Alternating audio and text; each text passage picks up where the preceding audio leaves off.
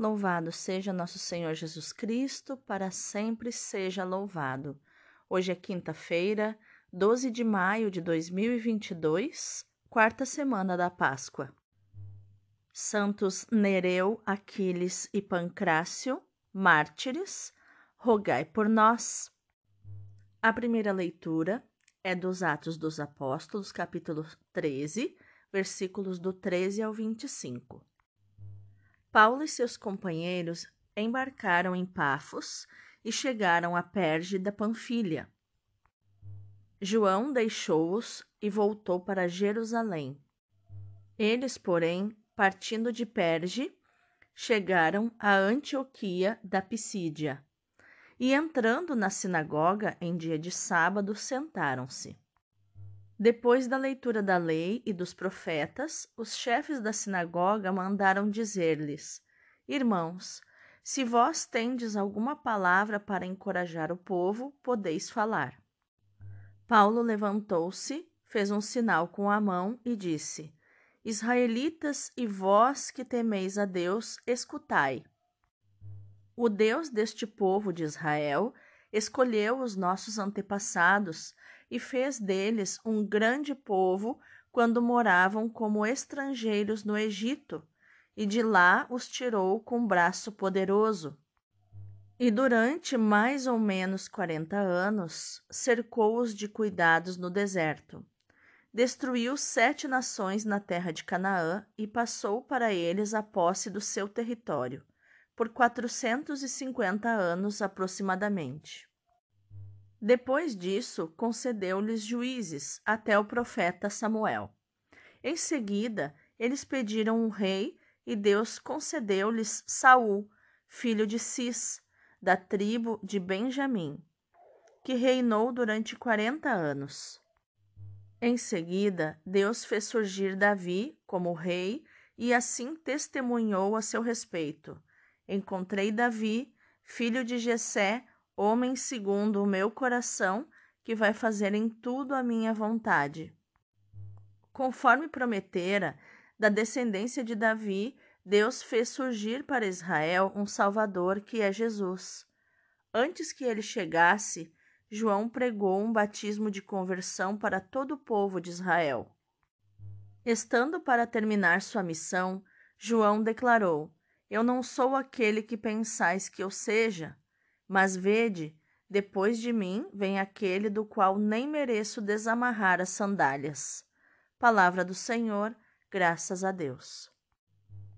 O salmo de hoje é o 88.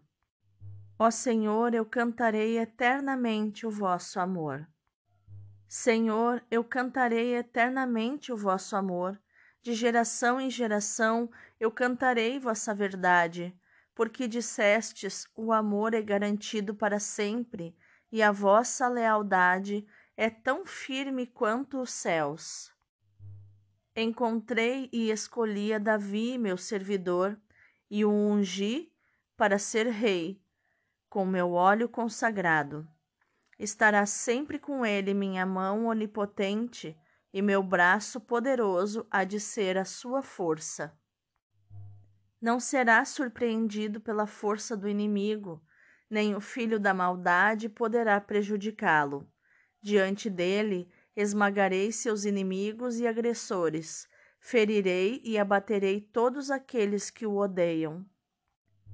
Minha verdade e meu amor estarão sempre com ele. Sua força e seu poder por meu nome crescerão. Ele então me invocará: Ó Senhor, vós sois meu Pai Sois meu Deus, sois meu rochedo, onde encontro a salvação. Ó Senhor, eu cantarei eternamente o vosso amor. O evangelho de hoje é João, capítulo 13, versículos do 16 ao 20. Depois de lavar os pés dos discípulos, Jesus lhes disse: Em verdade, em verdade vos digo, o servo não está acima do, do seu senhor, e o mensageiro não é maior que aquele que o enviou. Se sabeis isto e o puserdes em prática, sereis felizes. Eu não falo de vós todos. Eu conheço aqueles que escolhi, mas é preciso que se realize o que está na Escritura. Aquele que come o meu pão levantou contra mim o calcanhar. Desde agora vos digo isto, antes de acontecer, a fim de que, quando acontecer, creiais que eu sou. Em verdade, em verdade vos digo: quem recebe aquele que eu enviar, recebe a mim, e quem me recebe, recebe aquele que me enviou. Palavra da salvação, glória a vós, Senhor. Então, meus queridos, quais os ensinamentos de inteligência emocional e espiritual nós podemos encontrar nos textos de hoje? A primeira leitura nos mostra que Lucas empenhou-se em realçar a importância e a transcendência decisiva do momento em que a Igreja de Antioquia organizava oficialmente a grande missão. Barnabé, Saulo e João Marcos partem. Em Chipre, alcançam a conversão do procurador romano Sérgio Paulo. Saulo passa a ser chamado com o nome romano de Paulo e torna-se o chefe da expedição, até aí dirigida por Barnabé. E começam os chamados Atos de Paulo. De fato, o centro da narrativa recai sobre o discurso de Paulo em Antioquia da Pisídia, perto da Galácia. Este discurso, que tem um tom programático, faz lembrar o discurso de Jesus na sinagoga de Nazaré. A história de Israel é apresentada nas suas linhas gerais, centrando-se em Davi, a quem ficou ligada a promessa do Salvador. A alusão a João Batista tem dois objetivos: situar no tempo a atividade de Jesus e apresentar João como precursor e testemunha. Paulo quer chegar rapidamente a Jesus, aquele em quem se realizam as promessas. As comunidades da diáspora estavam mais preparadas para acolherem a mensagem dos primeiros missionários cristãos. E, portanto, é a elas que Paulo se dirige em primeiro lugar. Só depois, quando se sente recusado, ele se dirige aos pagãos. Perceba que Paulo vai fazendo uma coisa de cada vez. Ele vai evangelizando por etapas, por camadas, até ver que a missão que Jesus deu a ele foi evangelizar os gentios. Por isso ele é chamado apóstolo dos gentios, né, que lembra gentes, né? E, e é o, a denominação é, que significa aqueles que não eram judeus, aqueles que não eram do povo de Israel, eram os gentios. Já no Evangelho, esse texto de hoje conclui a sessão do lava-pés. Esse gesto de Jesus, para além de muitas outras lições, quer ser uma explicação do provérbio que diz: O servo não é maior do que o seu senhor. Isso está em João 15, 20 e Mateus 10, 24. O discípulo não experimentará menos perseguições do que o seu mestre. Provavelmente, este provérbio surgiu do silêncio ou dos protestos diante das palavras de Jesus, onde ele diz: Dei-vos o exemplo para que, assim como eu fiz, vós façais também. Que talvez os ouvintes pegaram muito ao pé da letra, né? Esta, esta fala de Jesus. Isso está em João 13, 15.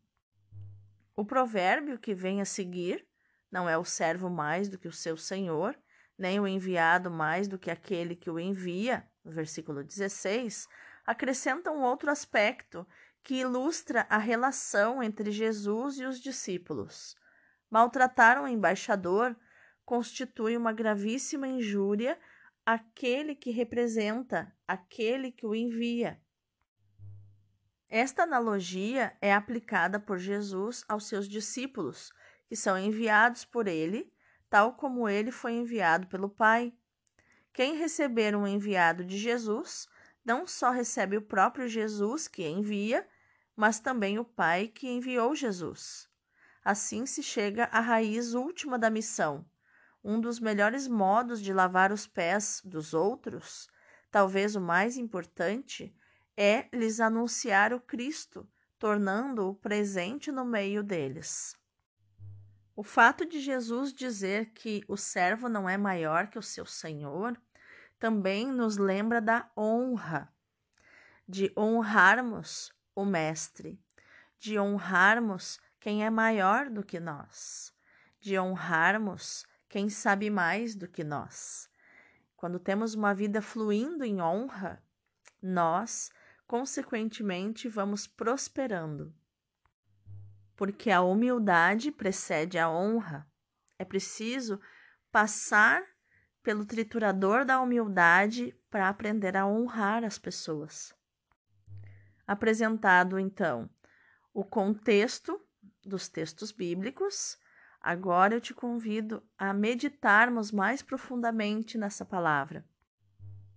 Deus nos prepara para os acontecimentos da vida, por meio das Escrituras, por meio da história do povo eleito, por meio da história de Jesus.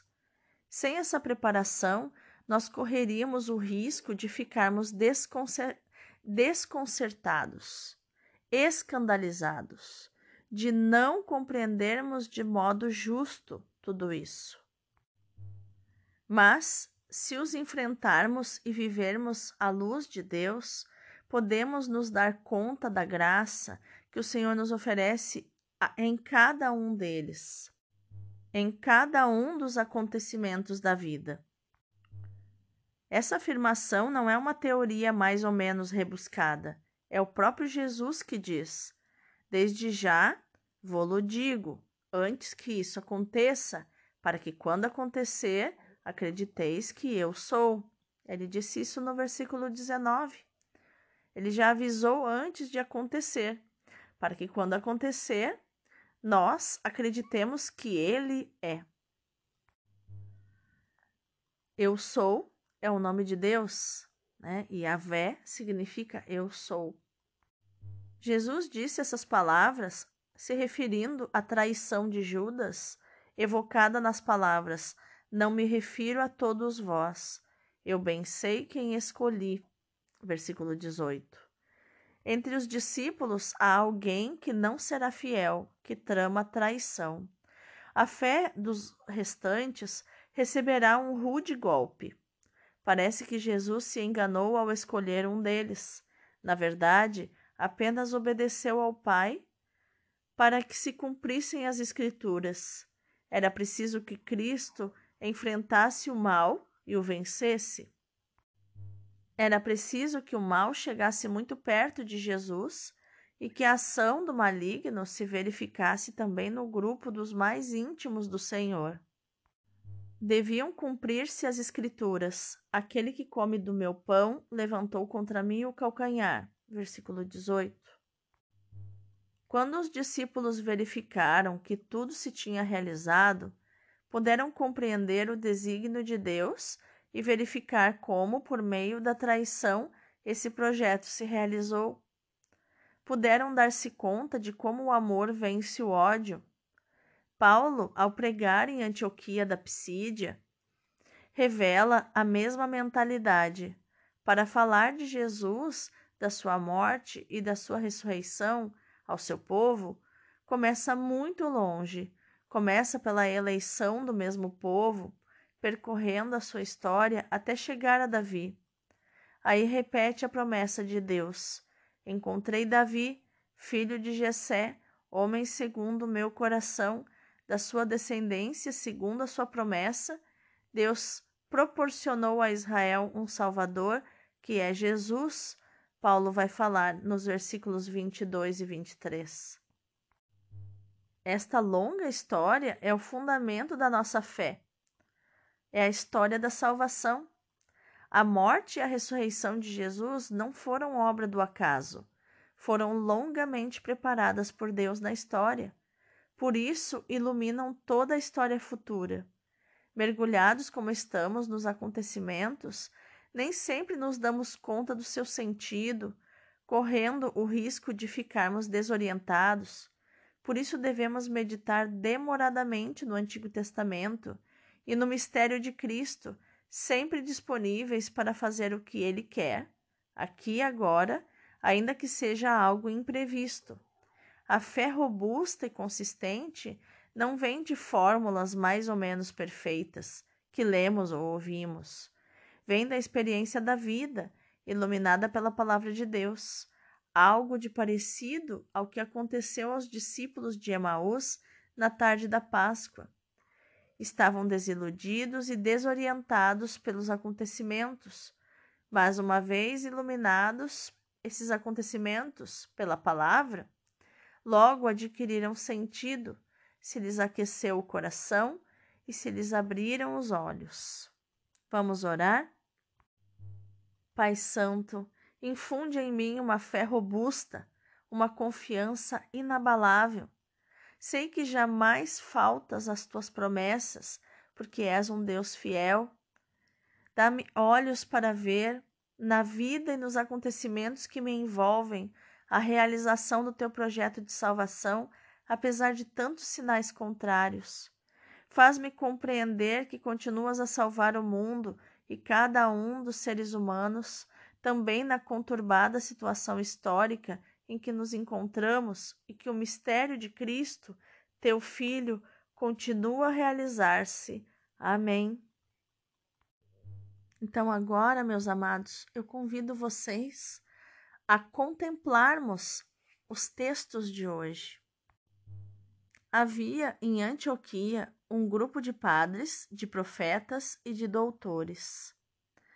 O Espírito Santo revelou-lhes positivamente a missão de Paulo e Barnabé para a conversão dos gentios. Enviaram, portanto, estes dois apóstolos para os países do Ocidente. Barnabé e Paulo passaram na ilha de Chipre, onde fizeram maravilhas e ganharam para a fé o próprio procônsul, Sérgio Paulo. De lá foram para a Ásia Menor e pregaram em Pisídia, em Perga ou Perge, em Antioquia, em Icônio, em Listra.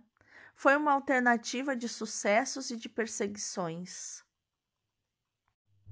Em Listra, um curioso incidente mostra bem como os dois apóstolos eram admiráveis no seu zelo no poder da sua palavra e na sua dignidade de vida. O povo testemunha dos seus milagres, tomou tomou-os por deuses, né? considerou eles deuses. Paulo, o brilhante orador, devia ser Mercúrio. Barnabé, o santo levita, com porte majestoso, parecia ser Júpiter. Já queriam lhes oferecer sacrifícios. Tiveram que se desembaraçar para impedirem esse sacrilégio. Mas no dia seguinte, judeus de Antioquia e de Icônio vieram persegui-los com as suas calúnias, e o povo, tão móvel nos seus sentimentos, os expulsa a pedradas. Regressaram a Antioquia e separaram-se em seguida. Barnabé voltou a passar por Chipre e aí consolidou as cristandades que tinha fundado precedentemente.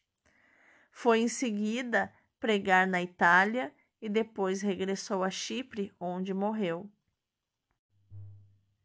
Que a nossa ação no dia de hoje, meu irmão, minha irmã, seja meditar, proclamar e viver esta palavra de João 13, onde Jesus diz: Já vou-lo digo, para que quando acontecer acrediteis que eu sou. Deus abençoe o teu dia.